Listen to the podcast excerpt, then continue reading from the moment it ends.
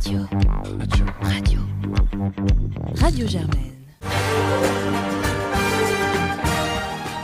Onde politique, le rendez-vous politique de Radio Germaine.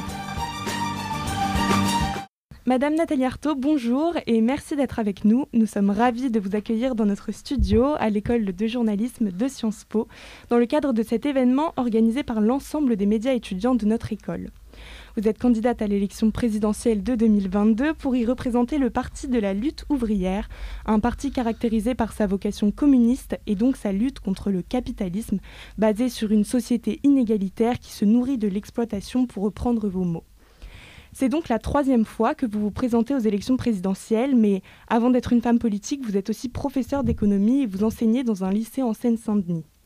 Et justement, nous allons parler éducation aujourd'hui en nous centrant sur l'enseignement supérieur et la recherche, car c'est le thème que nous avons choisi d'aborder à Radio Germaine avec chaque candidat tout au long de cette séquence présidentielle. Nous allons donc commencer cette interview sans plus tarder. Et tout d'abord, je dois avouer que j'ai eu un peu de mal à trouver des informations sur votre programme en ce qui concerne l'éducation. Donc, est-ce que vous avez des propositions concrètes en matière d'éducation ou considérez-vous que ce n'est pas un combat euh, essentiel de votre parti? Ah, moi, je pense évidemment que la jeunesse et son éducation est l'avenir euh, l'avenir de la société et que euh, euh, mais que dans ce cadre hein, dans ce cadre capitaliste hein, de la société, bien évidemment, elle a elle-même toutes les tares, enfin elle porte hein, finalement toutes les tares que l'on connaît, c'est-à-dire les inégalités, le manque de moyens, euh, à moins que euh, le secteur de recherche intéresse quelques groupes euh, industriels ou financiers. voilà.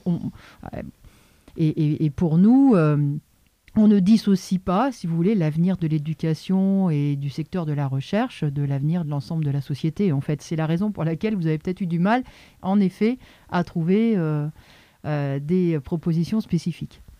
Bonjour Madame Artaud, merci d'être avec nous. Vous avez déjà évoqué dans différentes interviews, euh, par exemple, que vous trouviez que les droits à la scolarité étaient trop chers, que la sélection à l'entrée des universités était trop dure. Euh, est-ce que vous auriez tout de même des propositions concrètes euh, en matière d'éducation supérieure?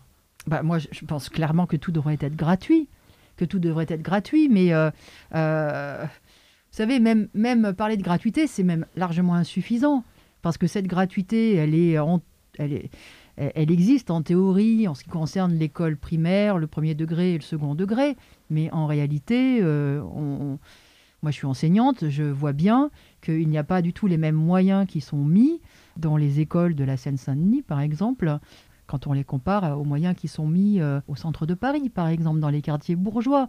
Donc, vous voyez, euh, cette simple affirmation de l'égalité ne suffit pas en réalité. Hein. Donc, et, cette, cette, affirmation de, la gratuité, ça ne suffit pas. En fait, euh, par tous les bouts hein, rentrent euh, les, questions, euh, les enjeux d'argent, de, classe sociale, par absolument tous les bouts. Donc, bon, moi, je pense que ça devrait être effectivement gratuit. Je pense en effet que tous ceux qui sont désireux de se consacrer à leurs études, à, leur, euh, à apprendre, euh, à la recherche, devraient pouvoir y consacrer tout leur temps. Et euh, c'est révoltant de voir que finalement ça s'est réservé à, aux enfants des familles bourgeoises. C'est finalement un privilège de, de, de, la bourgeoisie que de pouvoir se consacrer complètement hein, à, à, à, ces études. Donc ça, ça fait partie des choses, bien sûr, que euh, qui me révoltent. Mais je crois que pour les changer et pour euh, supprimer euh, cette inégalité-là, il faut effectivement viser le renversement de toute la société. Hein, la, reproduction sociale, eh bien, oui, elle se fait depuis, depuis qu'il y a des classes sociales, en fait. Depuis qu'il y a des classes sociales. Et, et quoi qu'on dise les différents gouvernements qui se succèdent, euh, l'école n'échappe pas en réalité à, ces, à tous ces mécanismes-là de reproduction sociale. Donc pour vous, par exemple, les mesures mises en place comme euh, des mesures de discrimination positive, comme le fait à Sciences Po avec euh, la procédure des CEP, c'est pas suffisant en fait pour remédier à ces inégalités? Bah, J'ai envie de dire que c'est un espèce de, de cache-sexe, voilà. Et je, voilà, je trouve que c'est... En tout cas, c'est pas du tout Enfin, mon ambition, elle ne se limite pas à faire en sorte que quelques-uns réussissent à tirer leur épingle du jeu dans cette euh, concurrence, dans cette euh, situation où effectivement il y a beaucoup de, jeunes des quartiers populaires qui partent dans cette compétition avec euh, pas mal de boulets aux pieds, vous voyez. Donc dire qu'on va en tirer quelques-uns hein, et qu'il y aura des quelques heureux heureux élus qui sortiront du lot, moi je ne peux pas m'en contenter. Je ne peux absolument pas m'en contenter et je pense que euh, il faut viser bien sûr euh, plus loin. Euh, je, je, ne suis absolument pas d'accord, moi, quand j'entends dire que pour un certain nombre d'enfants, enfin, ce qu'on dit, ce qu'on entend, c'est que ils ne sont pas faits pour l'école. moi, je crois que c'est l'inverse. Je crois que c'est l'école qui n'est pas faite pour eux. Et ça, ça fait partie aussi de mon combat. Et je pense qu'on peut absolument pas se satisfaire de l'idée que voilà, on va mettre le paquet sur quelques-uns, les plus méritants. Bon, méritants au nom de quoi, de qui, enfin bon, hein, grande question, hein, parce que cette question du mérite. Euh, ça, ça, peut se discuter pendant des heures et des heures. Hein. Euh, voilà, donc euh, pour moi, tout ça, c'est beaucoup de la poudre aux yeux voilà, de la poudre aux yeux, pour en fait légitimer euh, un ordre social. Hein. pour euh, légitimer un ordre social, pour faire croire, bah, regardez, l'ascenseur social, n'est-ce pas? Il marche bien pour quelques-uns, ceux qui le veulent. Hein. C'est une façon aussi, finalement, de, je dirais, de, justifier, finalement, euh, l'élitisme et la sélection que génère forcément cette organisation de l'éducation. du coup, vous avez une ligne plutôt bourdieusienne du mérite, c'est bien ça? euh, oh bah, Bourdieu, il a, il a, pour moi, il, n'a fait que euh, décrire euh, et comment dire beaucoup plus concrètement ce que Karl Marx avait pu souligner, mettre en relief, hein, qui constituait vraiment les, les comportements, les, les, niveaux de vie des classes sociales, les comportements, les niveaux de vie, les, voilà la, culture des, de, de ce que sont des classes sociales en effet. Et donc pour vous, euh, on peut dire que le système éducatif français, en fait, c'est un peu le reflet euh, de la société capitaliste que nous connaissons. Donc est-ce que c'est nécessaire, comme vous le dites, de, le réformer totalement comme cette euh, société capitaliste? Moi, je pense qu'il faut se battre pour arracher tout ce qu'on peut au jour le jour, y compris dans le cadre de cette société capitaliste. Mais en réalité, pour réussir à émanciper l'ensemble de la société et, véritablement faire en sorte que les connaissances, la culture soient mises euh, à la portée de tous, oui, il faudra renverser cette société capitaliste, ça c'est certain. Et de manière euh, plus concrète, pour vous, euh, de quelle façon les étudiantes et étudiants peuvent faire partie de cette lutte anticapitaliste que vous menez? Comment les sensibiliser à cette lutte et effectivement, quel mode, d'action pourrait-il utiliser? Alors moi, c'est vrai que quand on me demande quelles sont les mesures que vous proposez pour, pour aider les étudiants. J'ai envie de leur, euh, surtout de leur dire, bah, rejoignez euh, le combat communiste révolutionnaire, rejoignez euh, ceux qui cherchent à construire un parti hein, visant le renversement du capitalisme, parce que je, je pense que l'avenir de la jeunesse est bien noir dans le cadre de, de, cette, de cette société qui, qui est une fabrique à injustice, qui nous condamne sur, euh, en termes d'écologie. On l'a bien vu là, avec, euh, encore une fois, avec l'échec de la COP26. Hein. mais elle nous condamne aux crises, aux crises économiques, elle nous condamne aux tensions internationales, parce que c'est une guerre, une guerre économique permanente, le, capitalisme. Donc, euh, moi, j'ai envie de dire aux jeunes, effectivement, engagez-vous. Engagez-vous pour changer cette société et la changer complètement, c'est-à-dire contester le véritable pouvoir euh, qui est ce pouvoir du grand capital, ce pouvoir euh, des grands actionnaires, des, milliardaires sur euh, l'économie. Parce que le véritable pouvoir, il est là. Donc j'ai envie de leur dire, bah oui, vous avez toute votre, place, il faut prendre votre place. Les partis révolutionnaires ont toujours eu une aile marchande hein, qui était constituée par sa jeunesse. Sa jeunesse qui précisément avait l'avantage de ne pas avoir euh, euh, encore les, les, les, les, œillères qu'on peut euh, finir par, par adopter quand, quand on a un certain âge et qu'on considère que bah, tout ça, c'est dans l'ordre des choses, c'est normal, l'exploitation, c'est normal, les inégalités, c'est normal, il y a des migrants qui meurent de froid dans les forêts à quelques centaines de kilomètres d'ici, c'est normal. Enfin, vous voyez, donc heureusement que cette jeunesse, elle a cette fraîcheur, ce, ce, regard un peu neuf sur la société et peut, peut justement se dire tout ça, c'est, on marche sur la tête. Et cette société-là, c'est pas le monde dans lequel j'ai envie de vivre. Et ils ont cette, cette force-là, de, y compris, enfin, j'ose le croire, euh, d'imaginer une autre, euh, un autre type de société. Donc, euh, bah oui, c'est de se transformer en militant, concrètement. Se transformer en militant, c'est de se dire que cette société, c'est la vôtre, c'est à vous de la construire. Elle va dépendre de, de, de votre volonté, y compris individuelle, parce que c'est des choix individuels de s'engager. Moi, je, quand j'avais votre âge, je me suis posé toutes ces questions. Voilà, bien sûr que seul on ne peut pas faire, on peut rien faire. Mais quand on décide de construire collectivement, quand on décide d'avoir une politique à proposer à, des millions de femmes et d'hommes, hein, et, qu'on sait hein, qu'il y a des millions de femmes et d'hommes qui un jour se révolteront et chercheront des solutions pour changer la société, eh ben, on, on réalise qu'on peut être utile. Voilà, qu'on peut défendre effectivement des idées qui peuvent, à un moment donné, changer le cours de l'histoire. Justement, en parlant de vous, euh, vous avez rejoint très jeune, euh, justement, il me semble, le lutte ouvrière. Enfin, très jeune, 18 euh, ans, c'est pas très jeune non plus. Je pense qu'il y a beaucoup de pays où, à bien avant cet âge-là, on travaille, on est exploité. et bon, mais oui, enfin, bon, c'est à 18 ans, oui. Mais du coup, là, actuellement, vous êtes enseignante d'économie. Les médias donnent rarement des précisions sur ce que ça veut dire exactement. Parce que, est-ce que vous êtes enseignant de sciences économiques et sociales et donc à destination des filières généralistes ou êtes-vous plutôt enseignante en éco-gestion et donc à destination des filières technologiques professionnelles? Et est-ce que c'est aussi, ça fait partie de votre choix militant? Alors, euh, non, pas spécialement. Ça a été un peu le hasard des concours, mais je suis effectivement prof d'économie-gestion. Et donc, j'enseigne dans un lycée euh, maintenant polyvalent, puisqu'il y a des filières à la fois générales et technologiques. Mais en effet, et les jeunes que j'ai dans, mes classes, en général, sont des jeunes en difficulté, euh, c'est vrai. Mais ben, je suis très heureuse de travailler et euh, travailler avec, ces, avec ces jeunes. Pardon. Justement, là-dessus, on aimerait avoir votre avis. Euh, Arlette Laguillet, donc ancienne porte-parole de votre parti de la lutte ouvrière, s'exprimait dans un discours en 2007 en disant que l'éducation nationale était en crise et donc en inculpant euh, un État qui ne consacrerait pas le financement nécessaire à celle-ci.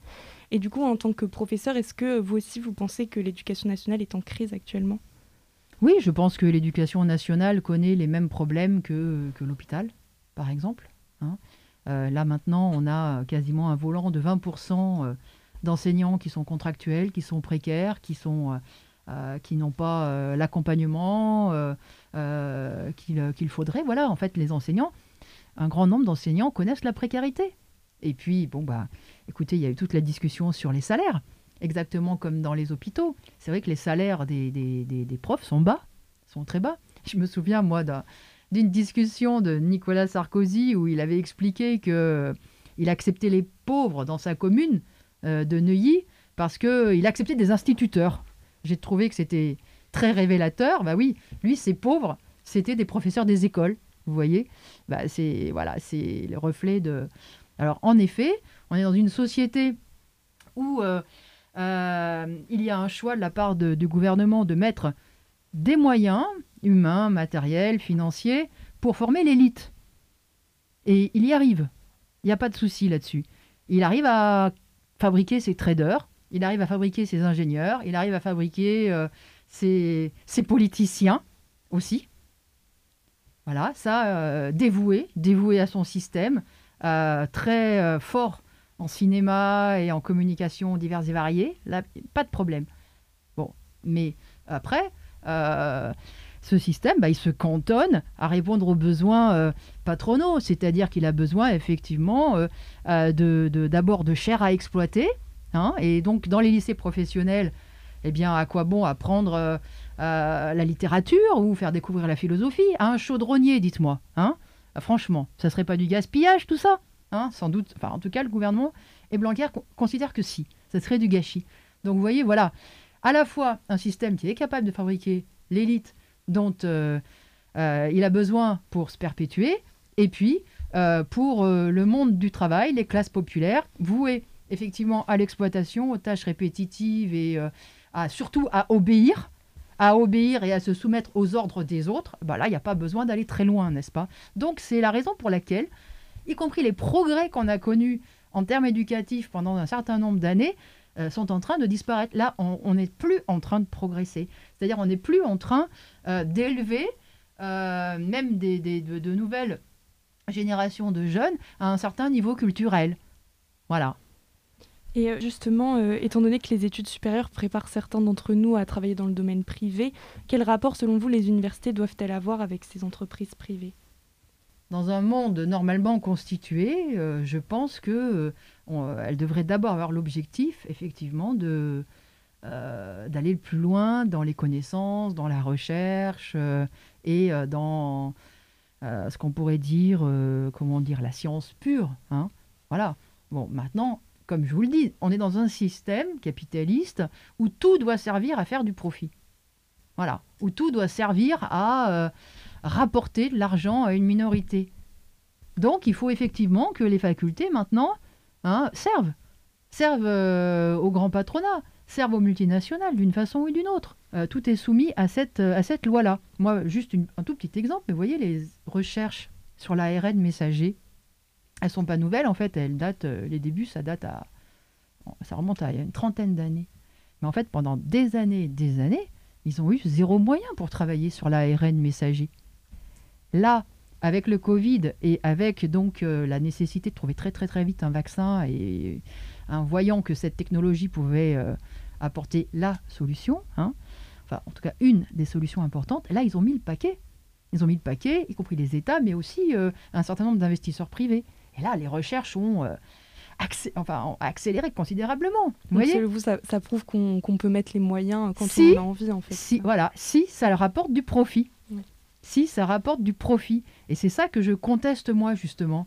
Parce que vous voyez, euh, si je peux me permettre un petit aparté, mais euh, j'étais il y a deux jours à Dunkerque, et là, donc, euh, j'ai réalisé que tout le port de Dunkerque et toute l'installation industrielle de Dunkerque, qui comprend ArcelorMittal, Aluminium Dunkerque, un certain nombre de cimentiers et de chimistes, rien que cette zone-là, côtière, émet 20 21% de CO2 de la France.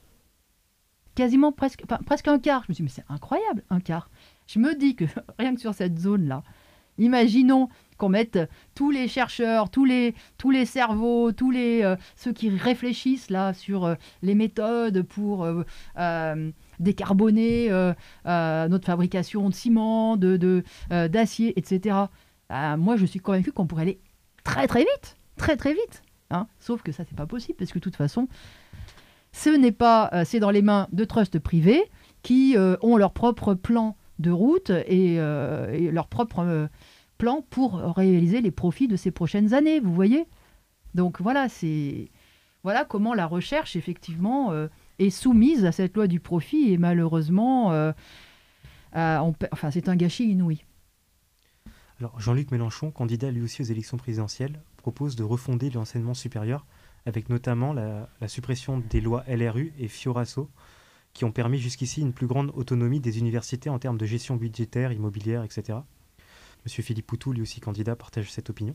Êtes-vous d'accord sur le principe justement qu'il faudrait mettre fin à cette autonomie des universités afin justement de pouvoir implémenter euh, ce que vous disiez tout à l'heure? Oui, je suis d'accord, mais en fait, cette autonomie, surtout, elle masque une dépendance accrue vis-à-vis -vis des financements privés en fait vis-à-vis de, euh, de, de, la bourgeoisie. Et elle masque aussi euh, le fait que l'État lui-même, avec ses moyens, euh, essaye de se retirer.